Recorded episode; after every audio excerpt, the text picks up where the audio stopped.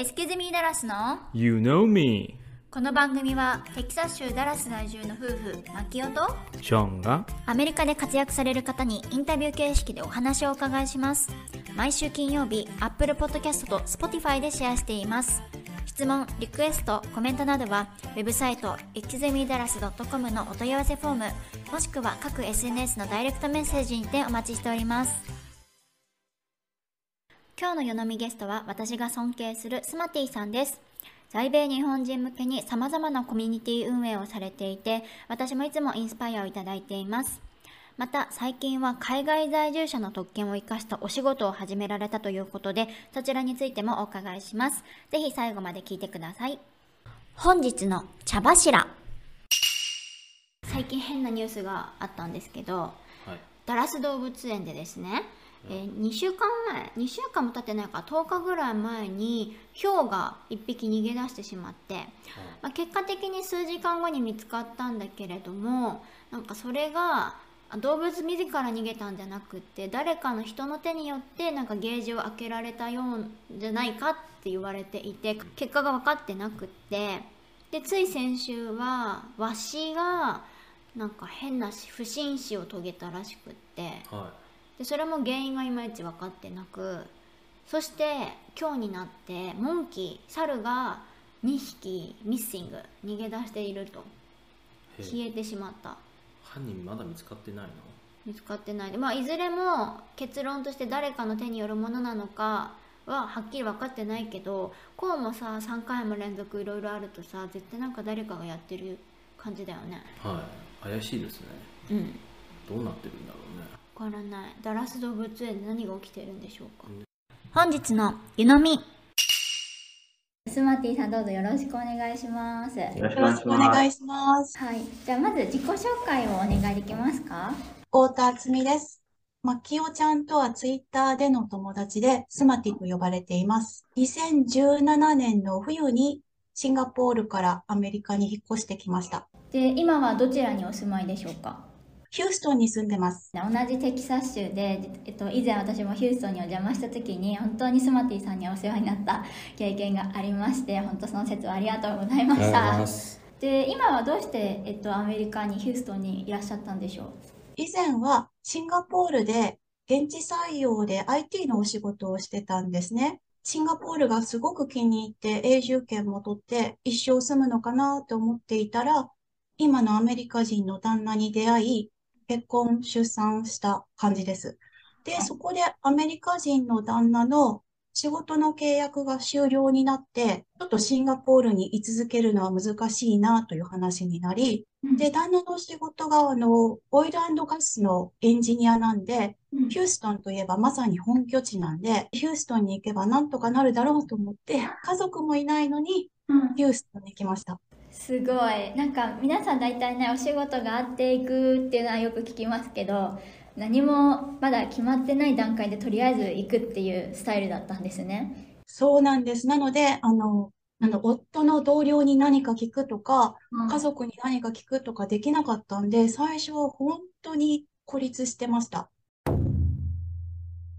スマティさんはですねあの本当に私の尊敬している方なんですけれどもその一つがさまざ、まなコミュニティ運営をされていらっしゃるで一部は実はね一緒にやっているものもあったりするんですけれども、はい、たくさん運営されているそのコミュニティについて教えていただけますでしょうか？はい。半分眠ってるようなコミュニティもいくつかあるんですけれど、全部足すと10個以上運営してますね。でも、あの、一番活発で、一番皆さん使ってくださるのが、ヒューストンママの会という、ヒューストンエリアの妊婦さんと小さい子供を持つママをサポートするコミュニティと、あと、ヒューストン在住日本人っていうコミュニティです。どうしてそんなこういろんなコミュニティを作ろうと思ったんでしょうか？あの、前に住んでたシンガポールの影響が強くて、あの、はいシンガポールってものすごくたくさん日本人がいて、日本人コミュニティが高度に発達してるんですね。はで、私は当たり前のようにそのコミュニティの便利さを享受してて、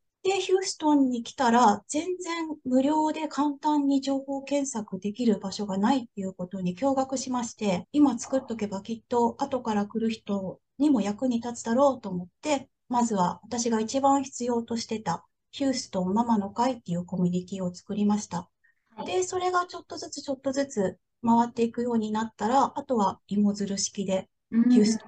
ン日本人とか、あとは、まきおちゃんを誘ってテキサス在住日本人とか、いろんなコミュニティができました。コミュニティの運営によってどのような影響がありましたか？何かエピソードなどありましたら教えてください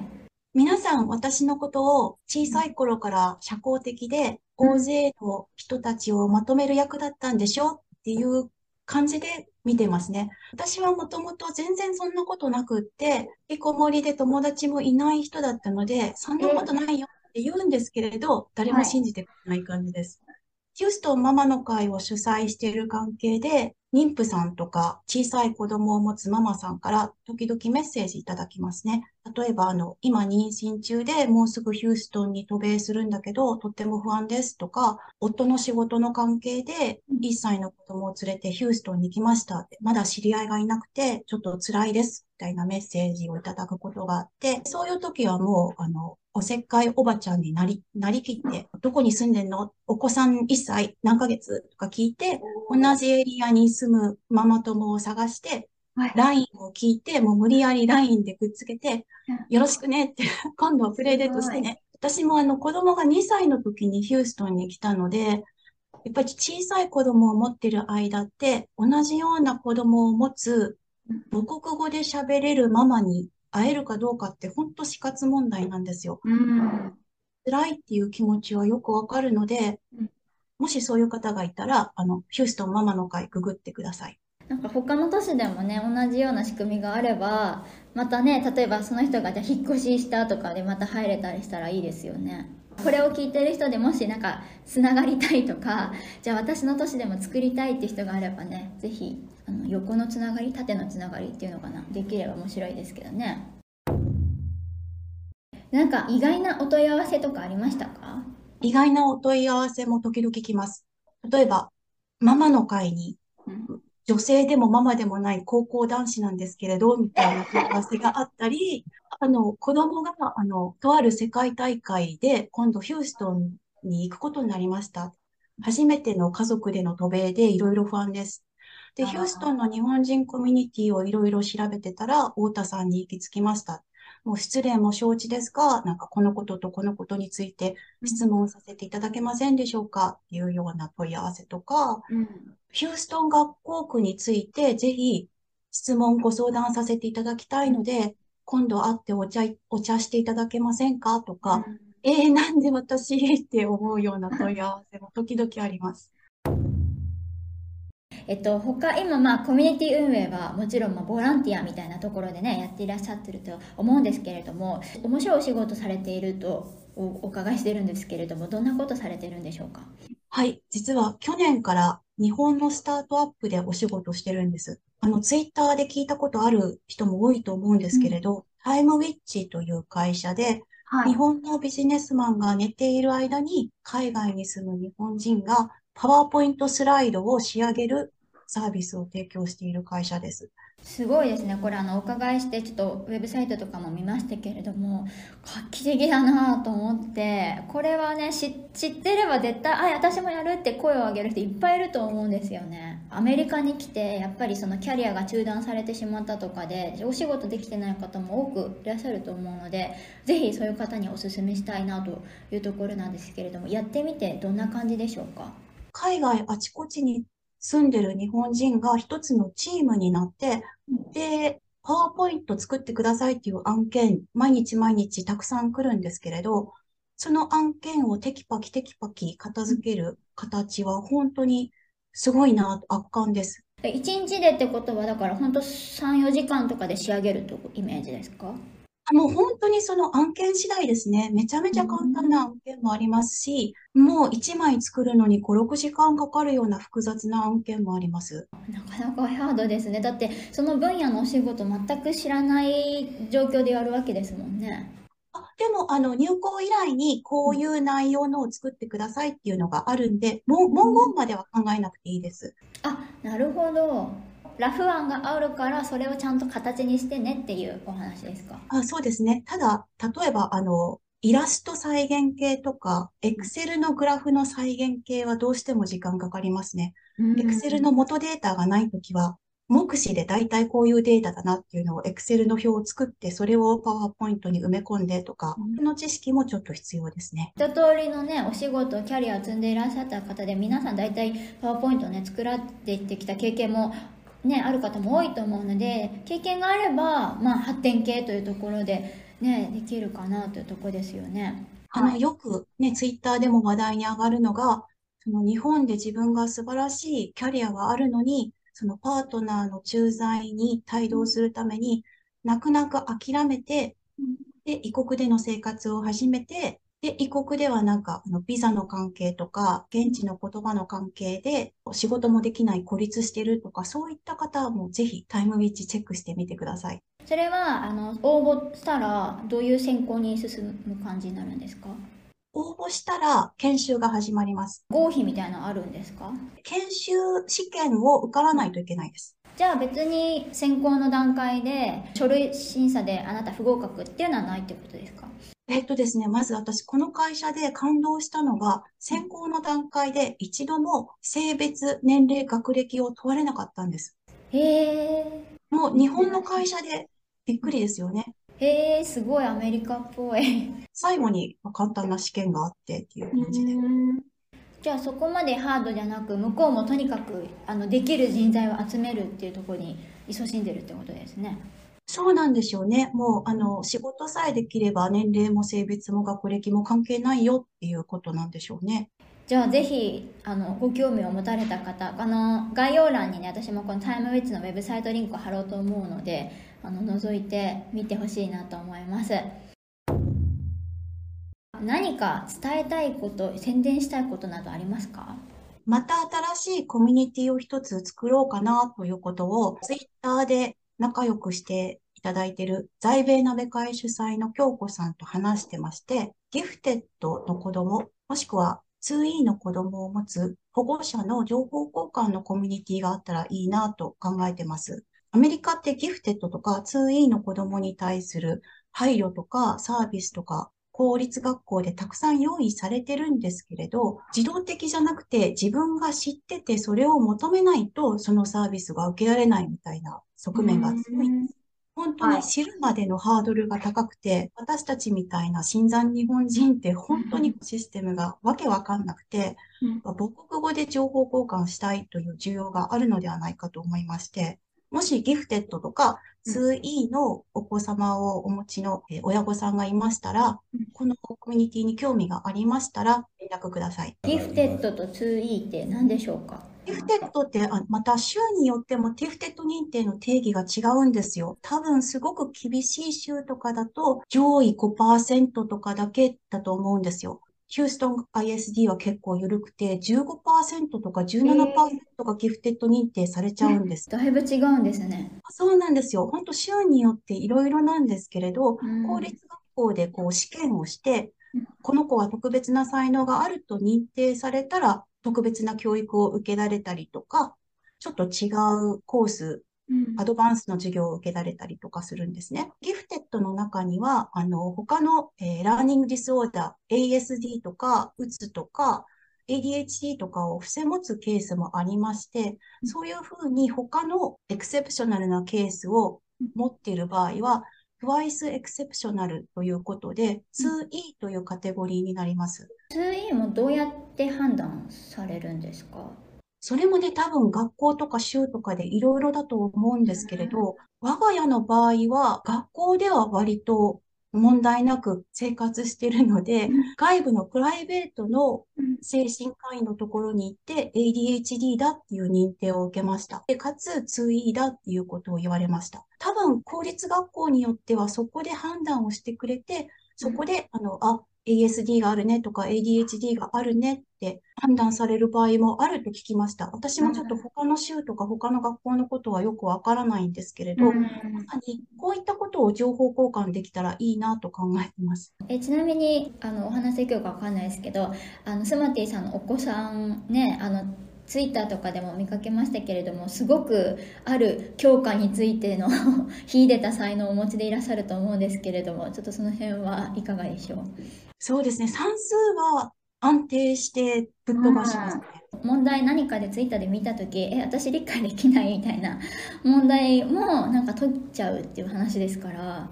もうとんでもないなと思いましたけれどもただ、あの、本当予想の斜め上を行く問題行動とか、うっかりミスとか起こすことがあって、結構大変ですね。私の息子に限って言うと、ちょっとこれから不安だなっていうところがちらちら見えるんですよ。で、それもありまして、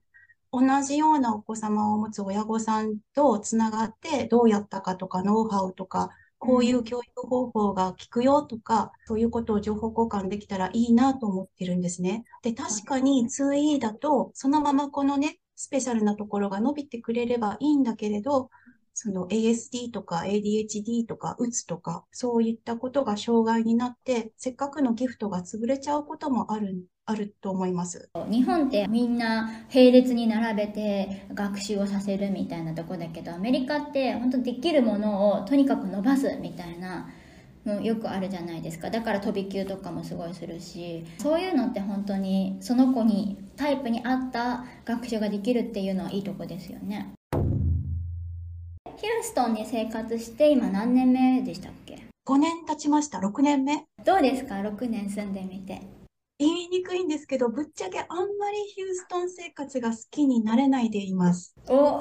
こまでいろいろ喋っといてつてって感じですけれどもなんか理由はありますか？多分私、車社会っていうのが個人的にどうしても好きになれない体質な思います。もう歩いてどっかに行きたい、公共交通機関利用したいっていう感じなので、もうどこに行くにも車っていうのが結構嫌です。それは同感ですね本当にやっぱ今までずっと歩いて生活してシンガポールもそうと思いますけど、まあ、台湾とかもなんかマーケットとかもあるからあこれだけ買ってこようとかスーパーでこれだけ買ってこようコンビニでとかそういうのができないですもんねアジア、シンガポールが大好きすぎるので多分こうなっちゃったのかなと思います。本当アメリカにいる皆さん、どうやってここの医療保険システム、銃社会に耐えてるのっていうのが謎です。謎ですね本当聞きたいですね医療保険もぐちゃぐちゃすぎて意味わかんないですよねわかんないですよね。もう本当医療保険システムが理由でもうここ出たいって思う時もあります。2023年1月ということで今年の目標なんかも聞聞きましょうか今年の目標なんですけれど、産後、もうずーっとずーっと私の人生子育て中心なんですよ。主な理由が、やっぱり旦那がオフショアの仕事なんで、もう長期不在になることが多くて、ワンオペ育児なんで、どうしても子育て中心になってしまう。あと、息子に ADHD があるので、他の平均的な子供よりも手がかかるっていうことで、ある程度は仕方がないなとは思っているんですけれど、そろそろあの自分が本当に熱中できるものを探したい、あのいわゆる推しを見つけたいっていうのが今年の目標です。おースマティさんはポールダンスできるじゃないですか昔やってました。もう、華麗でダメですね。いやいやでもあの以前ね動画も拝見してますけれどもとんでもない美しい筋肉でくるくるポールをこう回っていてもう本当に私もあのねバレエをやっていたからそういう筋肉美とかよく分かりますけれども美しいなと思ってますよ。またできるんじゃないですか？いや、ポールはもうあの露出しないとあれ無理な競技なんですよ。あただじゃないと、ポールにギュッて固定できないんで、何か着ちゃうとできないんですね。でも、露出できないんで、それ以外のダンス競技を探したいなっていうのは思ってます。例えば朝のジョギングランニングもうなんかすごい距離走ってますよね今年の目標の一つなんですけど、私、運動への意欲がすすごい消滅しちゃって、コロナ始まった時とかは、あの、毎朝10キロは走れるか試してみようとか言って走ってた時あったんですよ。で、さすがに毎日は無理だったから、じゃあ7キロぐらいで、それでも毎日7キロぐらい走ってた時期もあったんですよ。去年ぐらいから運動の意欲が消滅しちゃって、はいちょっとやばいなと思ってるので、ちょっと一緒に運動できる仲間も募集中です。おーいいですねぜひあのヒューストンにね近郊にお住まいの方であのスマティさんと運動できる方あの教えていただければと思います本日はあのたくさん有意義なお話をお伺いできまして本当にありがとうございましたではまたぜひいらしてくださいこちらこそありがとうございます。当番組へのゲスト出演希望募集中です。次戦多戦問いません。概要欄のリンクからご応募お待ちしております。イキズミダラスは YouTube、ブログ、各 SNS を運営しておりますので、ぜひこちらもチェックお願いします。それではまた次のエピソードをお楽しみに。